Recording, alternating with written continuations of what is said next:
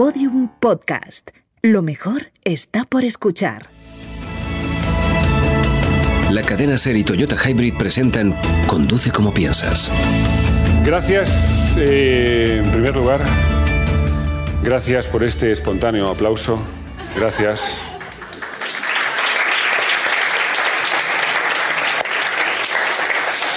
Eh, gracias por estar aquí. Es una noche además complicada. Comienza la campaña electoral.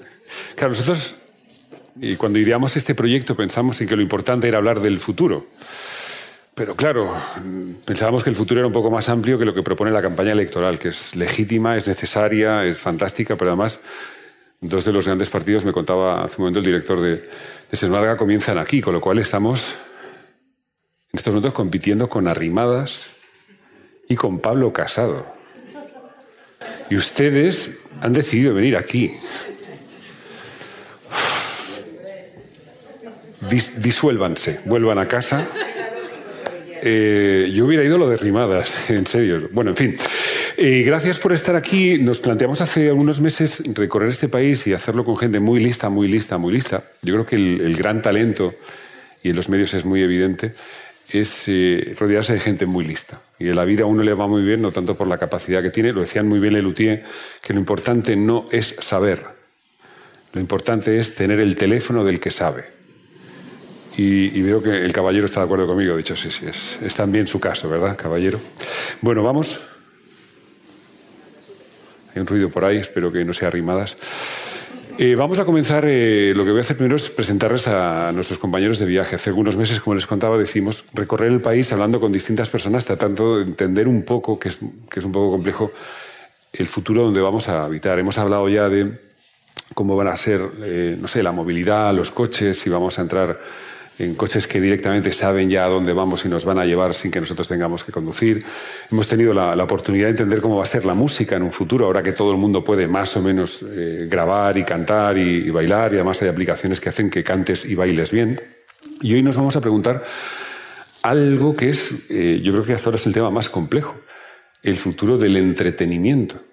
Porque todo en nuestra vida gira hacia el entretenimiento, la información en muchos lugares ya es entretenimiento y nos la cuentan como si fuese un, espectáculo de, entretenimiento. Y hasta ahora pensábamos que no, que estaba la información por una parte y el entretenimiento. Bueno, pues de eso vamos a hablar con algunas eh, gentes muy listas, casi todas ellas. No quiero tampoco dar nombres, pero no, no están al mismo nivel todos, no. Por eso voy a empezar presentándoles a mi querido compañero de viaje. Es una labor social la que yo tengo con él espero como... Saben ustedes que a los noruegos, los, marineros gallegos que trabajaron en Noruega no les dan ahora la pensión. Yo esto lo de este hombre, yo, tengo, yo me he propuesto arreglárselo porque como tenga que volver a Suecia lo tenemos complicado. Señoras y señores, un fuerte aplauso para Tom Kallen, que acaba de llegar desde Suecia. ¿Qué tal, Tom? ¿Cómo estás? ¿Cómo estamos? Hola, Málaga. Venimos juntos en el tren, ya no sabemos de qué hablar el uno con el otro, estamos un poquito. Somos como esas viejas parejas que, ya. Y tan viejas, sí. sí, eh, el futuro del entretenimiento, primer titular. ¿Tú o sea, qué crees que nos va a entretener dentro de 20 años? Dentro de 20 años. Mm, yo creo que vuelve el cine mudo. El cine mudo. Estoy convencido. Bueno, eh, Es todo cíclico, todo es cíclico. Yo creo que vamos a volver a los orígenes. Bueno, tiene sentido alguien tocando un piano, unas imágenes. Sí, no, no, no. Vale. Eh, vamos a hablar del entretenimiento futuro y yo solamente quiero que sepan que Tom, mi buen amigo Tom, no escucha nada que no sea country, música country anterior a los años 70. Así que creo que... Esto, es mentira, pero es una mentira muy elaborada y contada tantas veces que yo empiezo, yo mismo empiezo a creerlo. Pero no Vale, Tom Callen ya está con nosotros, toma asiento. Voy a presentarles ahora a una, y lo digo en serio, una de las personas más listas que yo he conocido nunca en mi vida. Es una cabeza estructurada de una forma bastante particular, enseguida van a entender bien por qué se lo digo, pero es completamente brillante. Se llama Gonzalo Madrid y es el autor de algunas de las mejores ideas que han visto en la tele y en la radio y han oído en la radio desde hace mucho tiempo. Un aplauso fuerte para él.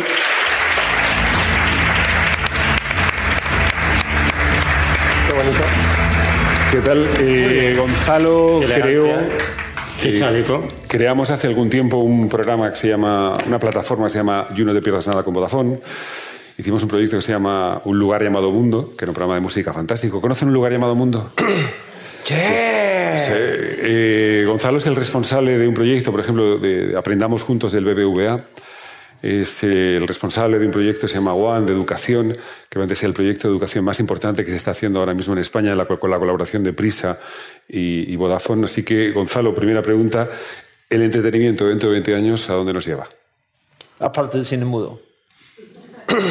No te lo ha puesto difícil, ¿eh?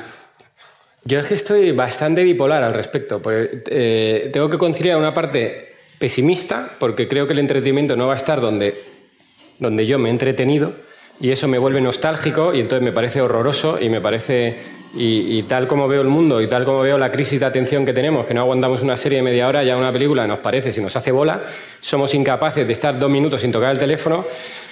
Pues honestamente, a lo que yo asocio el entretenimiento, pues le veo un futuro por un lado complicado. Pero por otro lado, esa visión pesimista, que yo soy consciente que es un poquito de persona mayor, ¿no? O de, o de nostálgico, se con- convive con otra visión que es a la que prefiero aferrarme y es que hay más posibilidades que nunca para crear, que hay más formatos y más ventanas de las que ha habido nunca, que tenemos acceso a más tipos de entretenimiento del que hemos tenido nunca. Por tanto, quiero creer que vamos a un modelo de entretenimiento probablemente diferente, pero no necesariamente peor. Es que parece una tontería y ya me callo, pero siempre que se dice algo diferente es que parece que es peor.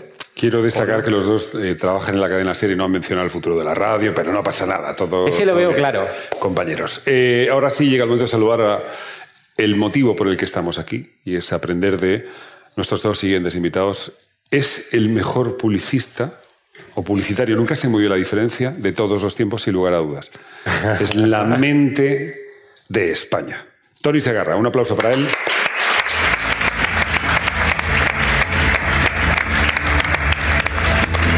tipo elegante, siempre, siempre educado. La mente de España. La mente España. de. España es Tony Segarra, insisto, uno de los mejores publicistas de todos los tiempos. Un tipo brillante. Caballero, siéntese aquí, sí, sí, pónganse en primera fila. Venga usted para acá, que nos va a hacer más compañía. No le digo que suba al escenario de momento, ¿eh? lo mismo caballero, luego se acaba usted en el escenario. Tony, el futuro del entretenimiento, de aquí a 15, 20 años, ¿qué nos, qué nos tendrá entretenidos? Yo estoy más preocupado con el futuro del aburrimiento. Yo tengo la sensación de que, como has dicho, os voy a copiar a todos. Como tú has dicho, todo propende a ser entretenido, o sea, todo es espectáculo, la política es espectáculo, la, la información, todo es... Uno va a un partido de básquet de la NBA y los ratos que eran aburridos ahora son los más divertidos, ¿no? Los- las pausas, todo, todos los espacios vacíos se llenan para que sean entretenidos y por tanto lo que no queda es espacio para aburrirse. O sea, nos van a matar el aburrimiento, que es, yo creo que el, el germen fundamental de la, de la creación y, de la, y de la- del ingenio. Uno, uno crea porque se aburre mucho. ¿no? Entonces, me preocupa, o sea, habría, habría que reivindicar y habría que, que tratar de hacer... que- Creo que habría que crear posiblemente un ministerio del aburrimiento, ¿no? Alguien que se encargue de que volvamos Pero hay a... muchos ministerios que puedo cumplir. Sí. No, ministerio de aburrimiento que no ministerio aburrido, todos son Ya, ya, aburridos. vale. Pero bueno, igual sí, es verdad. Bueno, el de administraciones públicas podría cumplir esa, Sí. esa función. Vale, eh, has dicho algo interesante. Creo que es verdad, los, eh, los partidos de la NBA, lo más interesante es cuando no juegan. Claro. Con la- ¿Han visto ustedes alguna vez lo de la Kiss Cam? Que si te enfoca tienes que besar al de al lado. ¿Han visto eso alguna vez? Eso deberían ponerlo en el Congreso. Ahí, ¿es en serio? Qué buena idea. ¿Sabes? Entonces, de repente los debates son, pues, o sea, su rollo, tal y cual, y de repente. y donde caiga en el Congreso de los Diputados, tienen que besarse. Bueno, ahora sí, el único motivo por el que hemos venido aquí es para rendir tributo a una mujer a la que mañana le dan un premio en el Festival de Cine de Huelva. Más no es el Festival de Cine de Huelva. El domingo le dan. Ah, pero el festival sí que es el de Huelva. Te dan un premio, ¿no, María? Te dan un premio. Algo es algo. Eh, El Él es María ¿no? Sí. motivo por el que yo salgo de mi casa muchas mañanas es por escuchar en la radio ver pasar, porque ella, ella es un ser libre, no se fija en nada, es un poco por ver pasar en los pasillos de la cadena Ser a la grandísima, estupenda, extraordinaria, voluptuosa y guapa y profesional María Guerra. De verdad. Hola, ¿qué tal? Buenas tardes a todos. Pues beso, pues beso. ¿Qué tal? Me agacho No para por dónde proponerte matrimonio. María.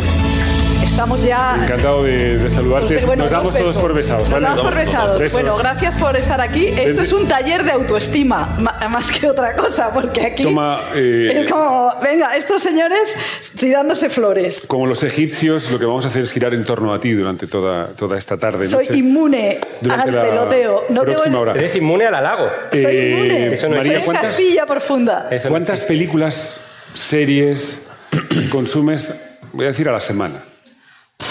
Pues demasiadas. ¿Pero cuántas? ¿Un promedio más o menos? No, en- Pues, no en épocas fuertes. Pues hombre, pero por ejemplo los fines de semana, mañana me voy a quedar en Málaga antes de irme a Huelva. Pues mañana me meto en un hotel y tengo que ver pues 8 o 10 horas de entre películas y series. Y pues si vas a, pues a lo mejor cinco películas y cinco películas y una serie entera a la semana. O sea, son muchas, o sea, son como serie 20 horas. eh, pero bueno, lo que pasa es que a mí me parece que lo que es importante es lo de la atención que, que, que decíais. Y yo, en cambio, soy positiva. Yo sí que creo que, mm, que yo cuando, yo cuando era pequeña yo veía las películas una vez y ahora los chicos ven las películas lo que les interesa muchas veces. Entonces yo creo que sí que hay, un- hay, un, hay un bombardeo, pero eh, si se interesan en algo, se interesan a fondo. O sea que yo no pierdo la esperanza de la atención. Vale, porque eh, la conversación es interesante de por sí, eh, conversación en la que esperemos que ustedes participen dentro de unos minutos, pero en el caso de María, ella ha convertido lo que para nosotros es entretenimiento, para María es trabajo. Tú ves las películas como obligación. A veces duele muchísimo, porque si los festivales, las películas son a las 8 de la mañana y hay que ponerse en la cola a las siete y media. Pero a mí me gusta mucho. Ya, y pues a las siete y media de la mañana tú estás esperando para ver una, la nueva película Maravilloso. de, de Paul Anderson, Lee, o sea, de, gente muy dura. Y a veces, eh, yo me acuerdo en el árbol de la vida. em, eh, que- cinco horas de película. No, de, de Malik, eh, casi me ahogan, o sea, casi nos, hubo una avalancha para entrar en el Festival de Cannes y dices, qué locura. Pero, pero bueno, o sea, es un trabajo que yo creo que está, mm, que está muy bien. O sea, no me voy a quejar. Y con tu experiencia, eh, y es la misma pregunta que, que he hecho al resto, María, ¿cómo, ¿cómo ves las películas, las series dentro de 20 años? Porque ha habido una, en los últimos años ha habido una revolución, una revolución, mejor dicho. ¿Cómo ves el futuro de tu sector dentro de 20 años? Pues yo empecé a trabajar en el 93. Que era, eh, entonces em, fui al, al Festival de Cannes, me, fui- me acuerdo que fui al, el- bueno, fui a Venecia, eh, ganó Azul de Kieblowski, al año que viene, el año siguiente en Cannes ganó Pulp Fiction. Entonces era la gran pantalla, ¿no? Eran, y además eh, Weinstein, que es el malo de la película, fue el productor que, que renovó y trajo a gente joven. Pero era sin duda la gran pantalla. En el 2000 al principio empieza, in- empieza Internet, empieza la piratería y la industria se vuelve loca. Los del puro se vuelven locos, que de cabreo. Entonces, eh, eh, empieza una lucha brutal de la industria que será como las petroleras y los diésel contra los híbridos. Eh, por ejemplo, en el 2009, ¿os acordáis de Avatar? Eh, las empresas españolas en todo el mundo, todos los cines, se, gana- se gastaron un dineral en, en tener estas, eh, estos proyectores, que todo fue fatal porque no había contenido, porque las películas, aparte de Avatar, fueron muy malas. Y eh, después llegaron las plataformas y entonces... eh, han estado luchando hasta este, esto ya definitivamente en que los propios creadores, que yo creo que es lo importante, los creadores han dicho yo me voy donde está el público. Y yo creo que 20 dentro de 20 años eh, los Pero habrá, creadores... peli- quiero decir, habrá películas, Tony. Habrá Dentro- películas. Dentro de 20 años habrá películas en un Habrá cine y nos sentaremos sí, ahí a comer sí. palomitas. Mira, yo hace dos fines de semana, hace dos viernes, yo los viernes llego muy cansado. Yo soy un señor mayor y llego muy cansado. Entonces me llamó una amiga mm, para que fuéramos con su pareja, no sé qué tal, a todos los adjuntos a ver eh, Cold War. Sí. Esta cosa. Y yo miré, a ver qué es esto. Una peli polaca en blanco y negro de la Guerra Fría y además no sé qué, de unos coros y danzas Sí. de la- del Viernes. Y dije, Dios mío, me voy a dormir a los tres minutos. Nada, pues fui al cine y es una cosa extraordinaria.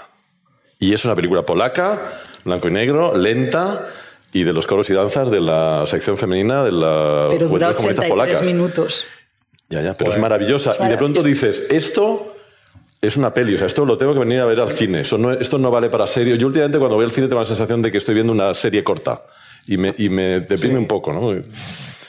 Es mejor The Crown que la peli de Gary Oldman de, de- que hace de Churchill, ¿no? Sí. Es mucho mejor, ¿no?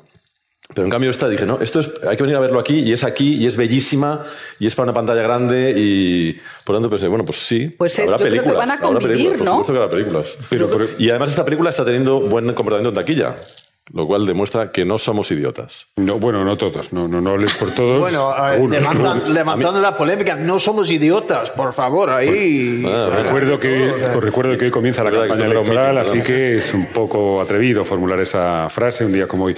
Pero, por ejemplo, cada vez discrepo un poco, ¿eh? Y lo discrepas dejas, sobre lo que yo he dicho o lo que ha dicho Pero Tony. te puedo dejar avanzar. Vale, eh, avancemos, porque, por ejemplo, ahora conducir uno de los grandes, ya que, ya que mencionamos los coches y estamos aquí con Toyota Hybrid, uno de los grandes enemigos de la carretera es la falta de atención. Y antes nos decían, ahí por ese cinturón, ahora la gran campaña se centra en la falta de atención, que es precisamente por lo que compite todo el mundo. Nuestra falta de atención, que es lo que lleva a que hoy alguien haya perdido la vida en una cuneta y se quede en esa carretera, es la falta de atención.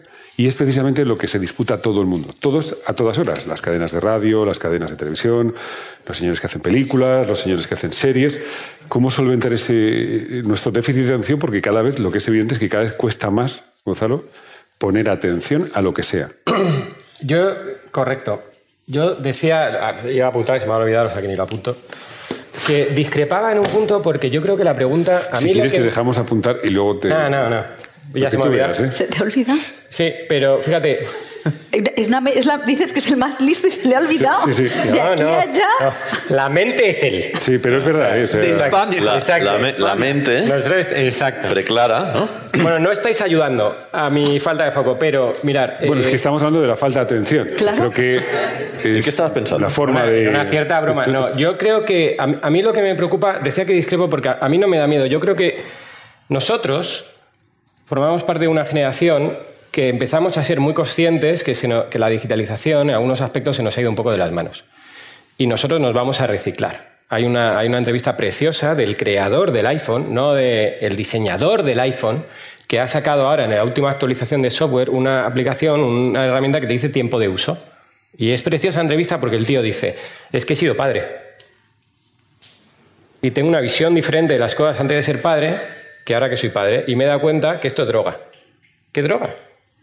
Ah, o sea que por eso en la última actualización Por me eso dice, ha "Has creado y menos". entonces exacto y entonces ahora todo Silicon Valley está en que tenemos que aprender porque a nuestra generación se nos ha ido de las manos y no pasa nada o sea yo ayer hacía un ejercicio de ponía cuando en como, eh, ah, los, los dibujos los picapiedra cuando llevaban los dibujos los picapiedra hacían anuncio de tabaco para los niños pues no pasa nada evolucionamos ya eso no entonces yo creo que nuestra generación eh, eh, ha recibido un impacto que es la digitalización, la superoferta, no sé qué, y se nos ido un poquito de las manos. Y tenemos una crisis de atención. Yo estudié cine cuatro años de mi vida, he visto muchísimo cine, me dediqué al cine una época tal y ahora soy bastante incapaz de ver una peli si no es en el cine. De ver una peli en mi salón sin tocar eso. Me pongo nervioso.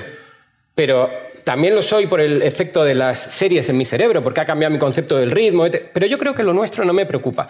Porque el otro día decía, es, me explayo, pero ahora voy a lo concreto. Decía un tío que tiene sentido que el problema de Internet, y, y se va a arreglar, es que es gratis. Y hablaba de la televisión. Y decía, ¿sabéis lo que pasa? Que hubo un momento que defendimos que fuera gratis. Y cuando algo es gratis, es porque si Facebook es gratis, es porque yo le he dado la mi información. esa es la, perdón, es la frase... gratis, el producto eres tú. Correcto. Una de las frases de si algo es gratis, el producto eres tú. Entonces yo he dejado que a cambio de eso haya alguien que tenga toda mi información para que haciendo uso de toda mi información monetice, contra un tercero gane dinero con publicidad. Y él lo que quiere es que yo esté el máximo tiempo posible, porque es la manera de que más anunciantes estén. Y lo que saben es que para hacer eso tienen que activar mis propias miserias humanas. Por eso solo te sirven aquello que polariza o refuerza lo que tú piensas o está justo en la otra línea de lo que tú piensas. Por eso las redes están matando los grises. Fenomenal.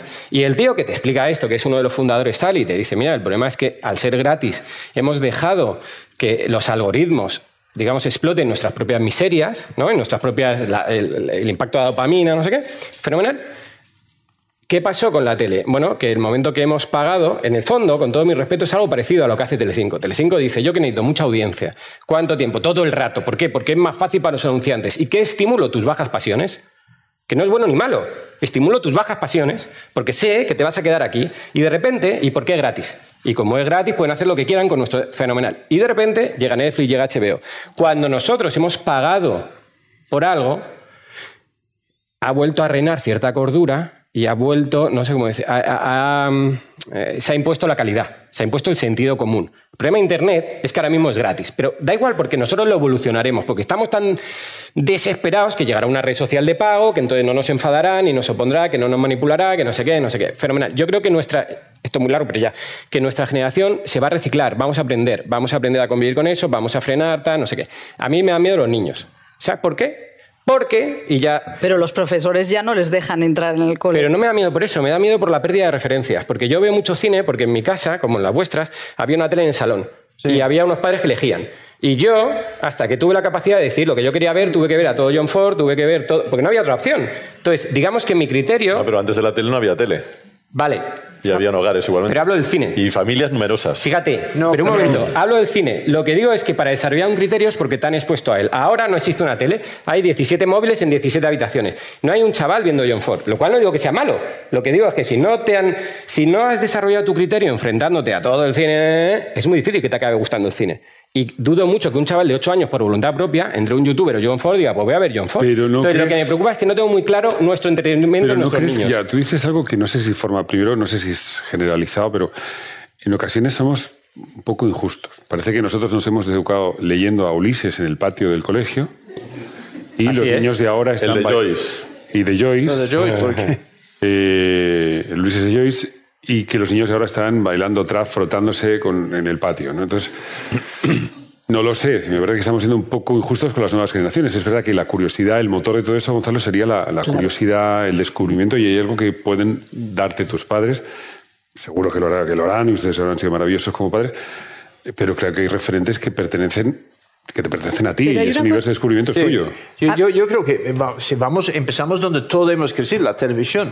Yo creo que en 20 años la televisión probablemente no va a existir tal como lo entendemos hoy Yo en creo día. que en menos Nadie, yo no veo la televisión. Yo creo que ya no existe Nada. como la... Aparte como de la- Yo, Jiménez, yo he yo no veo recuperado la mi- televisión. he recuperado ver la televisión con mi familia gracias a las series, por ejemplo.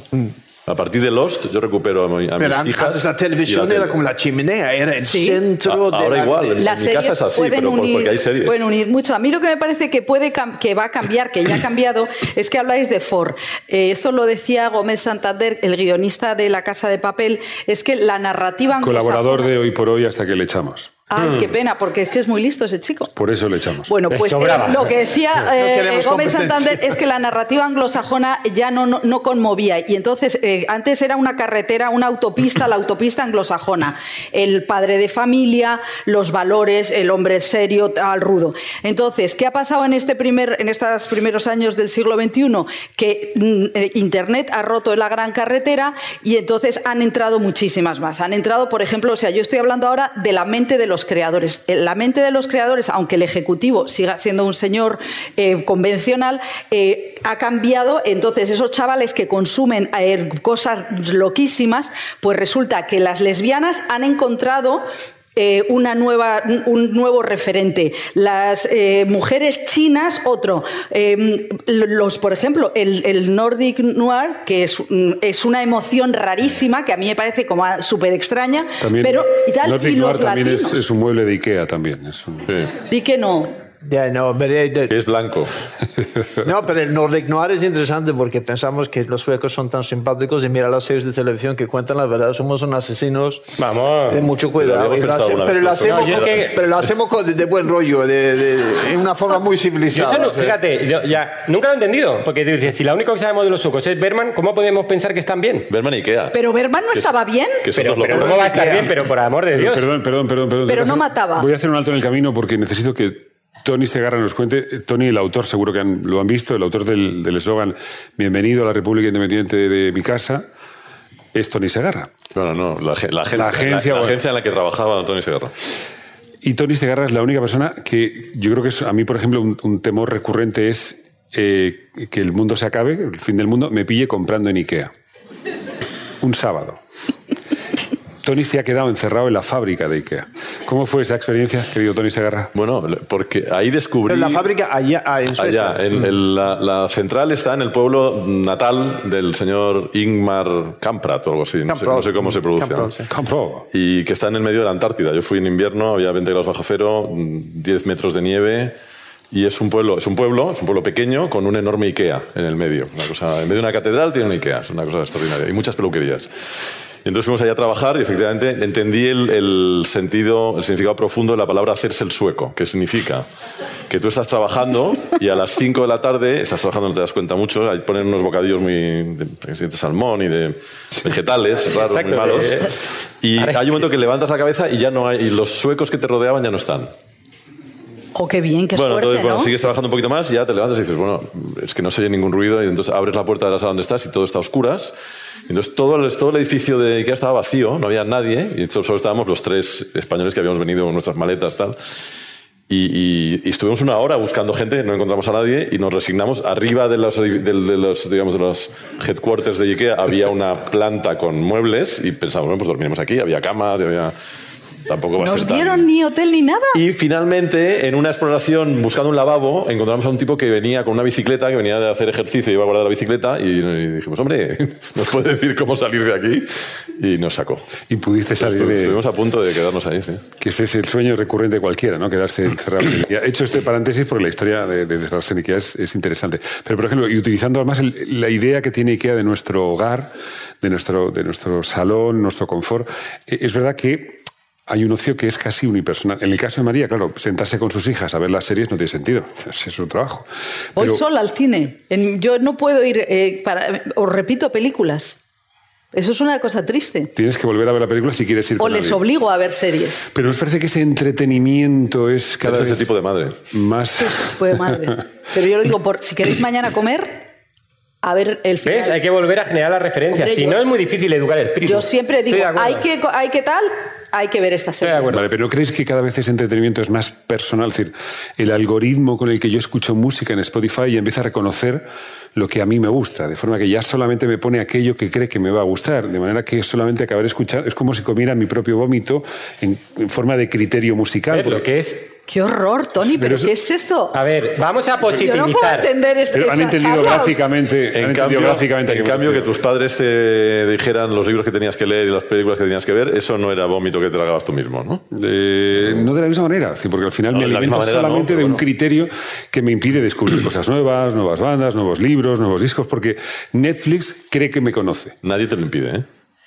Eh, bueno, pero no me lo, o sea, lo más sencillo es seguir el, el río. Y un día dejaré simplemente de, tener- de buscar otras fuentes y me dejaré, te dejaré llevar. Pero en cualquier caso, la pregunta es para los cuatro. ¿No creéis que ese entretenimiento del futuro cada vez es más unipersonal, solamente para mí, eh, y eso me aísla de los demás? Yo creo. Una cosa mala y una cosa buena. Yo creo que el problema de. Yo creo que el problema de entretenimiento es y, que todo lo que está pasando en la tecnología lo que prima es la inmediatez. La base del aprendizaje es la capacidad de postergar la gratificación, tu capacidad de esfuerzo y sacrificio para llegar a un bien mayor. Creo que es inasumible ver el cine de Berman si no eres consciente que en algún momento va a pasar algo, porque desde la inmediatez no aguantas dos planos. Entonces, creo que hay un impacto negativo en, en el, en nuestra capacidad, incapacidad cada vez mayor de tener paciencia. De tener paciencia, y creo que eso no es bueno. Pero por otro lado, me recuerda mucho cuando yo estudiaba cine, a mi pequeño tal, estaban todos obsesionados con el cine digital, no sé qué, las cámaras. Yo me acuerdo, yo vi una época, los profes todavía, mi profe era ayudante de dirección de Víctor Erice, rodaban en 35 y te defendían el 35, no sé qué, llegaban otros, no, todo va a cambiar, tal.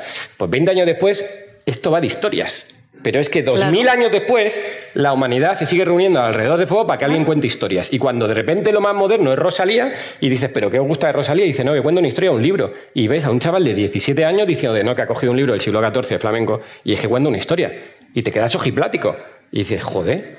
Bueno, He pues. inventado el álbum. Ha inventado el LP. Exacto, exacto.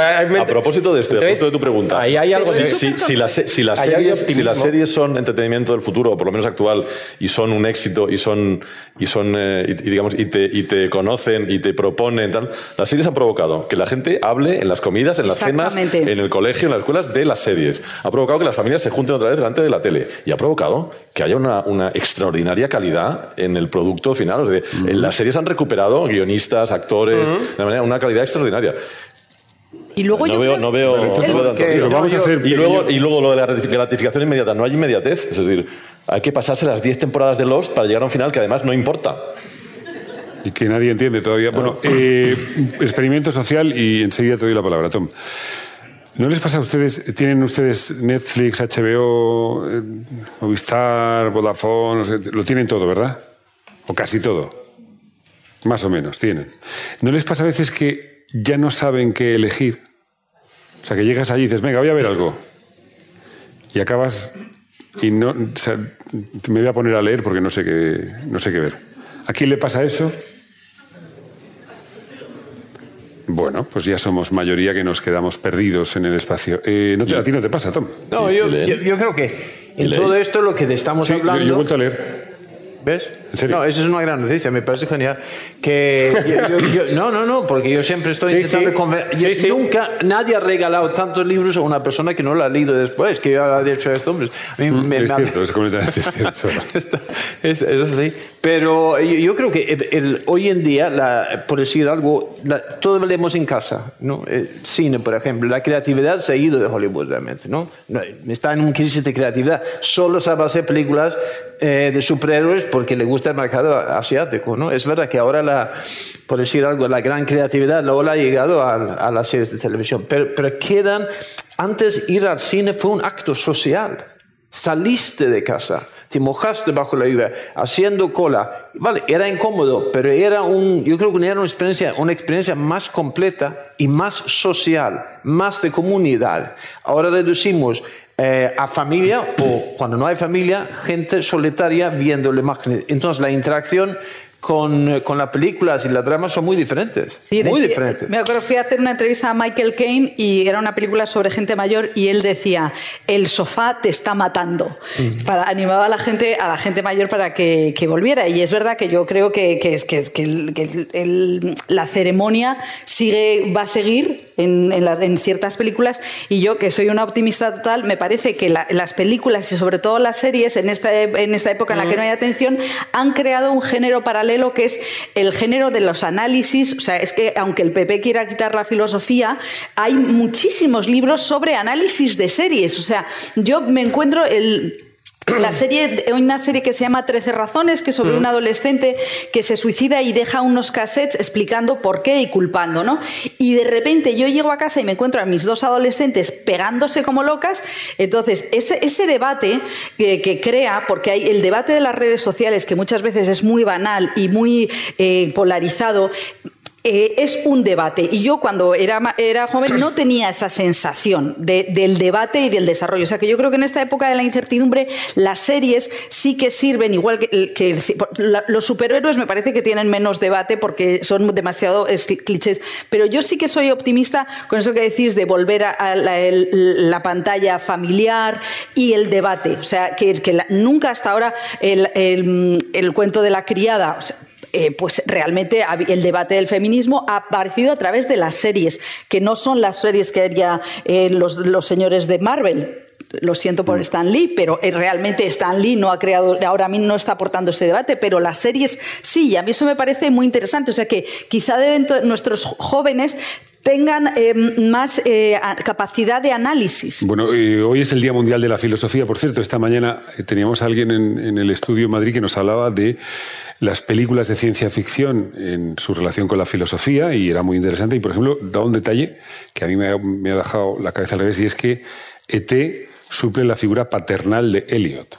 Es el padre, ¿ET qué? como ¿ET? la madre. Uf, espera, Juan, No, yo, eh, No, es que eh, Spielberg ah, estaba rayadísimo con su padre. Sí, sí, Todo es su Spielberg padre. es alguien que crece en un hogar unifamiliar con su madre, pues está divorciada, su padre no aparece, y ET es la figura del padre. Y luego dices, pues tiene, tendría sentido. Pero no quería preguntaros eso. Eh, otra pregunta a ustedes. y va a definir quién está con adolescentes en casa y no. La palabra Fortnite, Fornite, ¿les dice algo? ¿Quién sabe lo que es el Fornite? Tienen ustedes adolescentes en su entorno, ¿verdad? Sí. Vale. eh, ¿Somos capaces, Tony, de explicar el Fornite? ¿Alguien aquí de nosotros Yo no. explica el Fornite? No, yo no. ¿Tiene algo que ver con Fortnite? Fortnite. Yes. No, pregunto. Sí, está Fortnite y For Apache. ¿Está relacionado? Pues está relacionado. Fortnite es sí, un pero juego. Fortnite sí sabes, ¿no? Yo en mi lejana juventud decimos Fortnite, efectivamente. Fortnite, pero... vale, eh, se llama Fortnite, pero creo que no, no es exactamente lo que, lo que tú crees que es.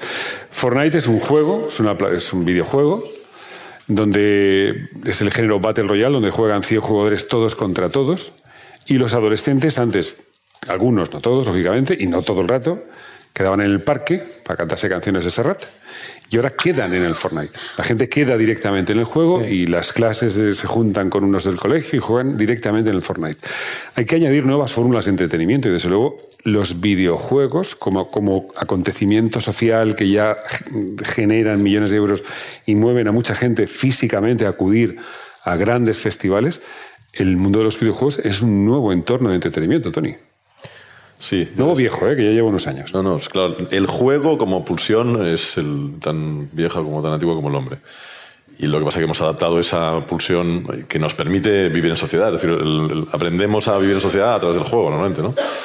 Eh, y hoy lo estamos haciendo a través del videojuego porque, porque las herramientas que tenemos han progresado y, y tenemos esa, esa herramienta. De hecho, hay escuelas que empiezan a educar, ahí, ¿cómo se llama esta? De la que hemos hablado alguna vez, esa escuela de programación en París 42, se llama. Una escuela que, que el sistema de evaluación es el sistema de los videojuegos. Es decir, vas, tú vas ganando créditos vas ganando, y vas, puedes, puedes pasar de asignatura en tres años o en un año en función de lo bueno que seas aprendiendo a programar. ¿no? Entonces, no necesariamente acabas la carrera en tres años, sino que la puedes sacar en un año y medio si resulta que eres mejor que los otros y vas eh, aprendiendo. Y está inspirado claramente en el, en el de. Hablan de que los ejecutivos modernos, por ejemplo, funcionan mucho mejor con sueldos variables y con, y con sueldos, digamos, en función de resultados, porque están acostumbrados a que los juegos son así y que esto del sueldo igual para todos los meses no lo acaban de entender muy bien. Entonces, bueno, es, es otra forma de, de construcción de la sociedad que nos está afectando de alguna manera, no sabemos muy bien cuál, pero que construye, digamos, el juego construye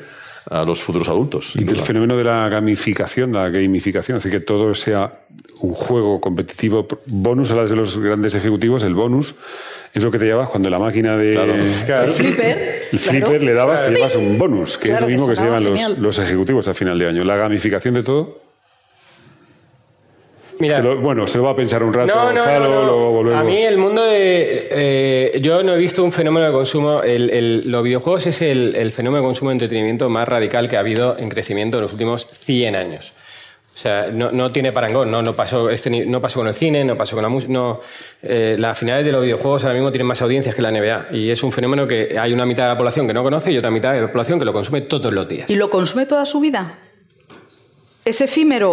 Pues mira, yo lo que creo, fíjate, dos cosas y te respondo a eso porque a mí me dio vuelta en la cabeza. Nosotros por motivos profesionales yo he estado ahí. Lo... Pero un momento, nos extraña eso, pero no nos extraña que el fútbol... No, no, no, que no voy a negativizar, voy a positivizar. No, es que siempre ha sido así. Fíjate, las cosas buenas de la gamificación, ¿no? O la- A ver, lo que pasa es que somos los padres, es la sociedad la que mete a los niños en casa, no son los niños los que se meten en casa. Nosotros vivíamos en un mundo donde había menos coches, donde había menos sensación, que no menos peligro, menos sensación de peligro, no sé qué, pero según por lo que sea, hemos ido metiendo a los niños en casa. Una vez que tú metes, no el niño, una vez que tú metes al niño en casa, porque no crees que con 10 años pueda ir solo al cole, porque no crees que pueda estar solo en la calle, porque, porque hemos cambiado como sociedad, nos hemos vuelto tal, una vez que metemos a los niños en casa, los niños tienen que hacer algo. Y aparecen los videojuegos. Y los videojuegos es la extensión natural de la plaza. De, los videojuegos es la capacidad de estar en red, haciendo algo con tus amigos. La palabra del videojuego tiene que ver con la interactividad. Los videojuegos existían antes. Lo que denomina, lo que cambia el fenómeno es la capacidad de conectarnos. Hemos sacado a los niños de las calles, los hemos metido en las casas, les hemos dado una herramienta para conectarse. Conectarse objetivamente es bueno. Es bueno, por definición, que tú puedas conectarte con un tío de Suecia para jugar a un juego. Eso que tú decías, que me parece maravilloso, de eh, que las individualidades puedan encontrar otras individualidades, diferentes, no sé cómo decirlo, diferentes, pasat- diferentes necesidades, encuentran diferentes necesidades. Eso es maravilloso. Por tanto, eso es positivo y es consecuencia de lo que hemos creado nosotros como sociedad.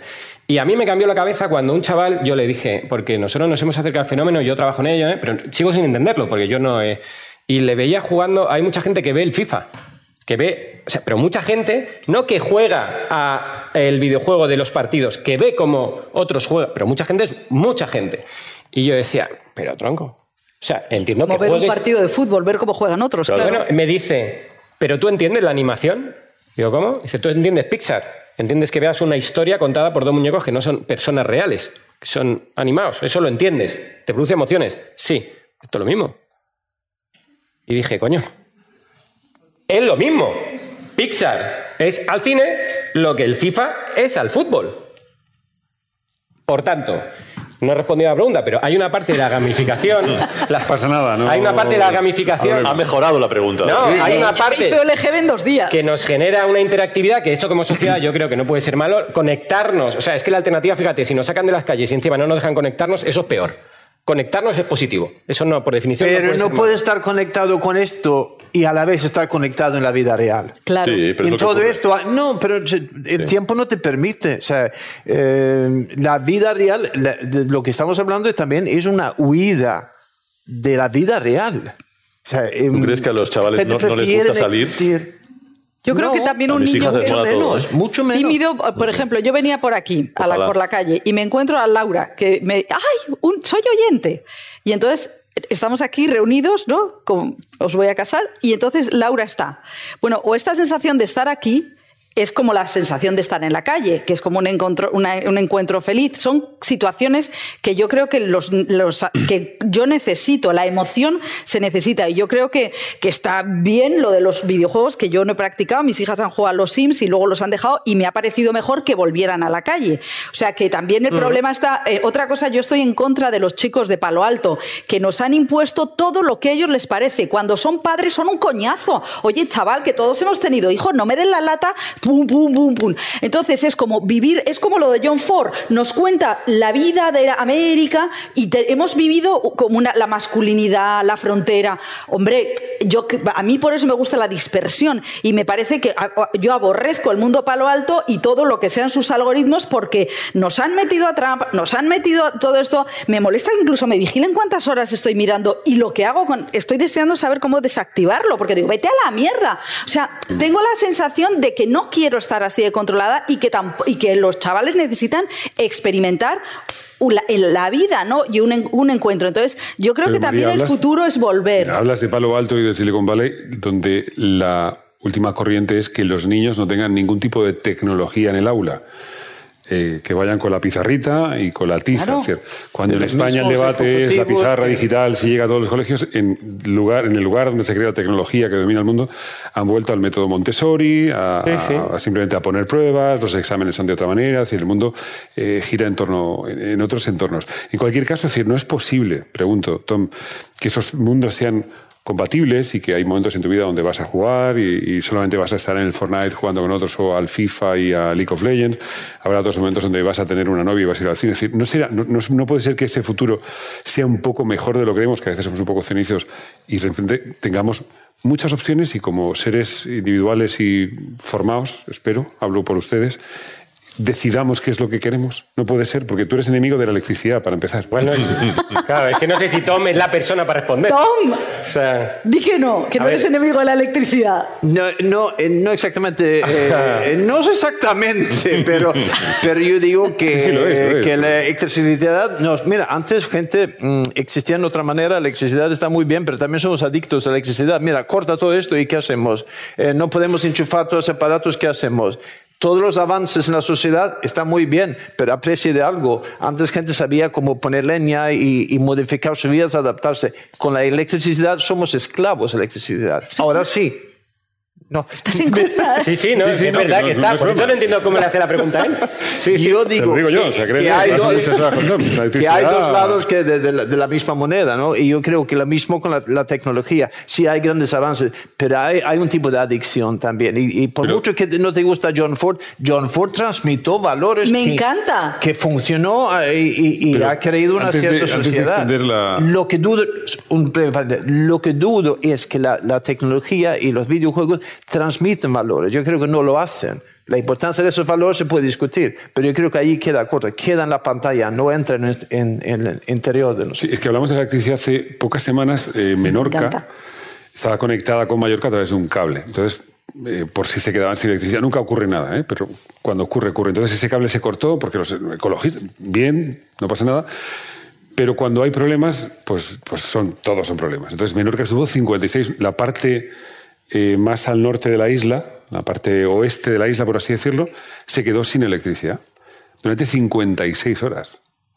Eh, eso es mucho tiempo. Al principio, claro, con la expectativa. Bueno, empezó a pasar que la gente del sur de la isla iban a ver a los, del, a los otros y ¿estáis bien? Eh, porque la gente no, no, no, empieza a no concebir y no, estamos bien, bien, bien. Al tercer día ya la gente, pues el teléfono lo cargaban en un- o no, y la gente empezó a habituarse a otra vida en la que, eh, como bien dice Tom, la electricidad pues no era de repente, sino, y además sabían también que era un periodo, pero menos que nos lo contaban los compañeros, la gente iba a ver qué pasaba en esa parte de la isla donde no había electricidad. Esto ocurrió hace, hace dos Pero semanas. imagínate el subidón cuando por fin llegaba. Eso sí, no tiene que ser tremendo. Solo va- eso- o sea, vale la pena quitarlo durante tantos. Eh, caso, solamente para habrá, habrá que esperar nueve meses para ver si se lo pasaron bien o perdieron el tiempo en Menorca. No, yo Gonzalo. creo que hay una cosa maravillosa, o sea, yo en la realidad, y es que por suerte nos quita la razón a los pesimistas, o sea, da igual lo cenizo que uno se ponga, la realidad te va a llevar la contraria. Es decir, son mejores las series de ahora que las de hace 30 años. Y yo no estoy capacitado para hablar de antes, este, pero es que es mejor Narcos, que se estrena mañana, es mejor que Canción Triste de Hill Street, y podemos hablar lo que queráis. Yo en la agencia vemos mucha gente joven, yo... Los tíos de 20 años probablemente porque han tenido más referencias, porque han visto más cosas, porque tienen la, casa- la cabeza más abierta. mejor que Hitchcock, mejor que Twilight Zone. Hombre, Vamos a seguir el.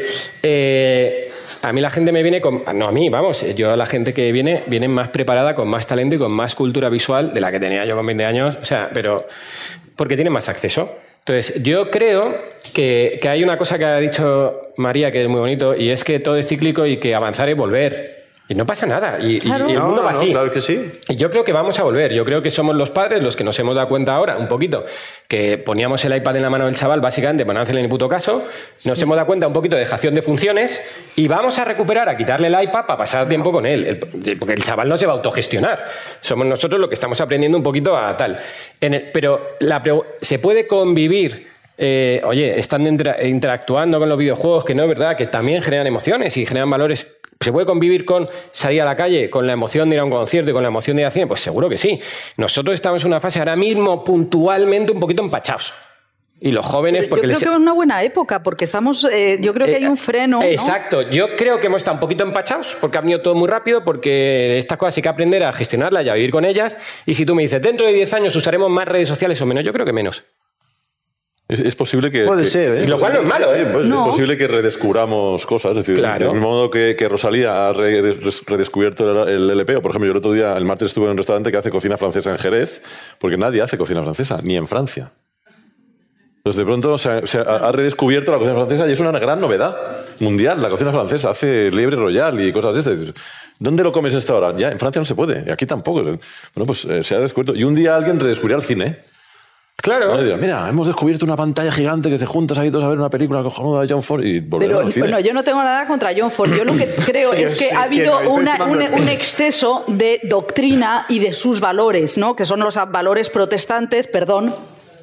Del no calvinismo, de, porque por ejemplo esa historia de vas a luchar contra el cáncer, joder macho, encima que te cae el cáncer vas a tener que luchar y perdió la batalla contra el cáncer, o sea, a mí son discursos o tu mejor versión, perdona, es que yo no soy un iPhone, yo no quiero ser mi mejor versión, o sea, que yo eh, creo que Hollywood te manda una cantidad de, de doctrina que yo no, la- no, no la Hollywood quiero. es una industria de propaganda. Ya, pero ya además hay, hay pasta. Entonces también ellos a sus niños los llevan al Montessori y luego a los niños eh, de clase obrera les venden el iPhone y ya, y ya que te, te pudras. Pero aparte de este, este rollo anticapitalista, lo que quería eh, contra la decir electricidad y es contra el que capitalismo. no, por el yo otro día hablando con un guionista de Vis a Vis que decía una cosa preciosa. Eh, decía. Hay, los chicos de ahora eh, tienen muchísima eh, información y saben, tienen, han visto muchísimas series y, much- y saben, much- han visto mucha ficción. Pero todos quieren ser guionistas, pero no se ponen a escribir. Entonces, claro, él lo que decía es que lo que hay que, cuando da clases de guion, dice, lo que tenéis que hacer es escribir todos los días. Entonces, yo creo que el problema de que esta ducha de imágenes es que hay mucha gente que su talento puede quedar totalmente ahogado en la ducha de imágenes. Y otro guionista decía que Pulp Fiction había hecho muchísimo daño porque todos los chicos querían escribir frases de impacto. Pues eh, entonces quizá lo que la deconstrucción, o sea que, que quizá hay que ver menos y pensar. Sí, yo. A lo mejor eso estoy hundiendo el negocio. Un segundo. No, no, eh, no, no, no, no, no. Solamente un alto en el camino. Eh, ¿Alguno de ustedes, seguro, seguro, tiene algo interesante que aportar o quiere comentar algo o desmentir rotundamente lo que dice María sobre John Ford? ¿Usted, ¿Tenemos por ahí un micrófono? Sí. ¿Hay un médico en la sala? Un segundo. Hay una Pero salida por la atrás. cosa es que le oigan ellos. Yo le oigo bien. Si no, yo le traduzco. Un segundo, no, no hay problema. Yo me voy, ¿eh? No te preocupes, María, no te vayas todavía. Que aún hay más. ¿Qué tal? ¿Cómo se llama usted? Ángeles. Ángeles. ¿Qué tal? Encantado de saludarla. Buenas tardes. Vamos a ver, eh, yo creo que no son incompatibles, soy pedagoga, no creo que sean incompatibles ambas cosas. Me explico, yo tengo ni- nietas, tengo una de cuatro años eh, que maneja la tablet con, con- que yo no la manejo, vamos, eh, el teléfono exactamente igual y tal.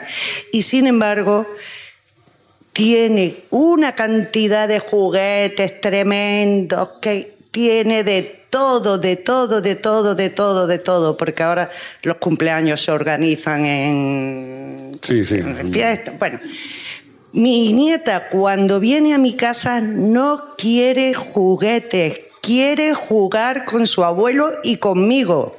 Jugar, a tirarnos al suelo, a correr, al escondite, a tal. Pueden ser compatibles las dos cosas según se le esté educando. Eh, Es una pregunta, creo- Ángeles. ¿podría- yo voy a venir dentro de un par de semanas. ¿Pueden ustedes quedarse con los míos? Digo, Yo sí, porque encantada. Veo que el tema funciona. no le importa. Encantada. A mí me funciona. 9 y 6, no dan problema. Ni problema ninguno. Me llevo muy bien con los, mis sobrinos Ángeles. y creo que mm, mis hermanos todos hemos seguido un poco esta línea y Pues Ángeles, eh, ya negociamos luego más tarde. Eh, sí, bueno, es compatible, la gente puede disfrutar de la tarde. ¿Alguien más quiere decir algo? Callar para siempre. Vale, bueno, yo creo que en el entorno final de la creación, tú decías, dentro de unos años tendremos menos redes sociales. Pienso en toda esa gente que gracias a las redes sociales, es verdad que focalizamos hacia el odio en, la- en las redes, pero pienso en toda esa gente que tenía problemas para conocer a gente y un día descubrió en Tinder que subió una foto y conoció al amor de su vida. O pi- pienso en... Mi, mi- mi ma- mi Has madre, a esa persona del amor de su vida. mi madre tiene 85 años, 6 hijos, 18 nietos y 10 bisnietos. Dice, lo mejor que me ha pasado en la vida es WhatsApp. Ah, claro, es verdad. WhatsApp. Lo mejor que me ha pasado en la vida. ¿En serio? Claro, está su- con su WhatsApp y recibiendo el vídeo del niño que acaba de empezar a correr, el otro que se ha ido a Los Ángeles y le manda no sé qué. el otro- Vale, un día, Y haremos, eso es una red social. un día haremos un especial solo sobre la- los grupos de WhatsApp. Que es, No, pero es verdad, las tema- abuelas y el WhatsApp. Sí, sí. vale, no- o sea, el futuro, el resumen sería un poco eso. John Ford no es tan malo y el futuro está WhatsApp. No, y, sí, eso es buenísimo, eso es verdad. Pero John hay- Ford dominó la narrativa. Y no nos dejó, por ejemplo, que hubiera eh, que to- todas esas mujeres arrastrándose. ¡Ah! Pero que a mí me encanta John Ford. Pero yo- vamos a dejar a un lado John Ford. Pero Nadie por favor. ha está convenciendo, ¿eh? Vale, una También También habrá un día que no habrá electricidad. Eh, ¿De verdad? No, pero ha dicho. ya vamos a dejar de hablar de John Ford. Porque parece que hemos venido a Málaga para hablar de, no, de ha John dicho Ford. una cosa Segarra que habría que retomar. Y eso sí que es un temazo. Y es que lo que tenemos todos clarísimo es que la creatividad es fruto del aburrimiento. Ya, es Eso una es respuesta. verdad, sí. Vale. Eso sí es preocupante. Y es verdad que tenemos que empezar a encontrar un espacio para, para volver a aburrirnos un poquito. Es decir, que. Se le vas a decir a tus niños, hoy aburrimiento. No, hoy vente a vernos. Exacto. Y entonces dejarle ahí al niño que se aburra y que. Pero yo creo que ahí hay un temazo. Que la O sea, gente escuche más hoy por hoy, coño. Sí, escucharos por hoy es... eh, bueno, nosotros ponemos en práctica lo del aburrimiento de todas las mañanas. Intentamos pero- provocarlo, pero no lo conseguimos. El- No, a tal nivel de información y de oferta que parece que es que eh, aburrirse es pecado. Como hay tantas cosas que ver, siempre está Vale, agobiado por Pero tener que que os haga, eh, nos quedan tres minutos. Vale. Eh, y dejadme que os haga una pregunta común a los, a los cuatro y ya con esto eh, nos eh, aplazamos a mañana. que seguiremos escuchando, pues ustedes escuchan el programa, ¿verdad? Claro. Muy Ángeles. Cada vez, o sea, Ángeles. Son ellos. Son, son ellos. Ángeles cada vez va ganando puntos. O sea, dicho, "Sí, por supuesto, escucha el programa. Vale. Eh, debemos ser optimistas con el futuro del entretenimiento, lo que nos espera delante, que no sabemos lo que es, no sabemos si será en un teléfono, en una pantalla, si iremos en un coche viendo una película. Debemos ser positivos, optimistas con ese futuro, Tony. Sin lugar a dudas. A las pruebas me remito. A las series, a los videojuegos, a. Todo va a mejor, con algunos momentos de caída, pero todo va mejor. Gonzalo. Vamos, no tengo la más mínima duda. Eh, es más, es que yo tengo más espacio de entretenimiento del que tuvo mi padre. Estoy convencido que mis hijos van a tener más espacio de entretenimiento del que he tenido yo. Y eso, es- o sea, todo es opinable, pero es que eso es bastante objetivo. Sí, sobre el espacio, recuerden que la jornada de ocho horas data de principios del siglo XIX. Y desde entretenerse. mil- desde mil- principios del siglo desde 1805-10 se hablaba ya de las ocho horas, que fue una conquista del, del ser humano. ¿no? Pero llevamos dos- entretenerse más de 200 era- años trabajando en las mismas horas. Entretenerse era frívolo y elitista. Sí. Claro, porque no trabajaban. Los, Evidente- los- y entrete- claro. y era una cuestión, y el acceso a la informa, el acceso a la música, el acceso a tal, era profundamente reduccionista. O sea, que hoy- vivimos como la aristocracia Sí, del medieval. Sí, sí. probablemente sí. María, somos optimistas. Yo eh, me- cada vez que voy a que tengo que ver tantas películas y hay- tengo muchos compañeros que van en plan de qué horror tal, pues siempre pasa, siempre pasa que entras a ver una película sin saber a qué vas y de repente dices cómo es posible volver a contar la misma historia de una manera que te, que te atrapa totalmente. Pues hombre, es que afortunadamente eh, el- la genialidad, las emociones están ahí, o sea que yo totalmente. Tom. Mira, eh, yo soy sueco, por lo cual soy obviamente pesimista, ¿no? pero La melancolía sueca. la melancolía sueca, pero positivo, pesimista positivo en el sentido de que, que nunca sabemos lo que va a pasar en el futuro y después de hablando del futuro hemos hablado más de John Ford que cualquier otra cosa. Me hace Buena pensar señal. que lo de que vuelve el cine mudo yo veo bastante probable, sinceramente. Bueno, porque entonces nos Puede quitan la ser, radio, oye, ¿por qué entonces no puede ser que nos Mira, quiten el sonido. El Menti de España está de acuerdo conmigo, o sea, yo O sea, la vuelta que hemos dado. Alguien ¿eh? lo va a redescubrir. La vuelta que hemos dado para llegar al mismo punto. El futuro es el cine mudo. Bueno, nos tenemos que, que despedir. Muchas gracias, María, por acompañarnos. Enhorabuena por el premio que te dan el domingo. La gente que dice el viernes y es el domingo en el Festival, en el festival de. Huelva, el No, gran otro festival, gran premio, ciudad. otro- Me ha encantado en volver a Málaga en un momento de no festival. Y además yo no conocía esta parte del- de, Málaga. Ah, pues es yo solamente estoy del, del- del teatro para la zona del palo. Y esta es la primera vez que ando por esta, por esta parte de Bueno, Málaga. mira, pues o sea que me ha encantado. Me alegro que te haya servido, Tony Segarra. Un verdadero placer, como siempre, amigo. Igualmente. Gracias por estar aquí. Gonzalo Madrid, la mente más brillante, inquieta. Y Tom, mañana, eh, mañana es gracioso porque mañana yo, dejo, yo me vuelvo ahora a Madrid y dejo aquí en prenda al sueco. Eh, si tienen amigos y conocidos, por favor, asegúrense que a las 10 de la mañana está en Ser Málaga. Porque Ya hemos quedado yo ahí. que no va a ser Ay, la leyenda Hombre. negra, cuando lo voy a escapar? Sí, eh, en fin, un placer como siempre. Y a todos ustedes, eh, gracias a los que nos han visto por ahí, un verdadero placer. Mañana nos encontramos en las ondas, ¿verdad? Porque aparte de Ángeles, ustedes son hoy de la radio, de la SER y... Vale, a tope. Pues un verdadero placer. Muchísimas, muchísimas gracias a todos ustedes por haber venido, por haber elegido esta, entre otras estupendas opciones. ¿Quién va a ir a ver a Casado? ¿Que ¿Cómo va a ir a ver a... Yo qué sé, que no... Estamos aquí haciendo la competencia. Muchísimas gracias. Un placer por haber venido. Gracias. Todos los episodios y contenidos adicionales en podiumpodcast.com y en nuestra aplicación disponible para dispositivos iOS y Android.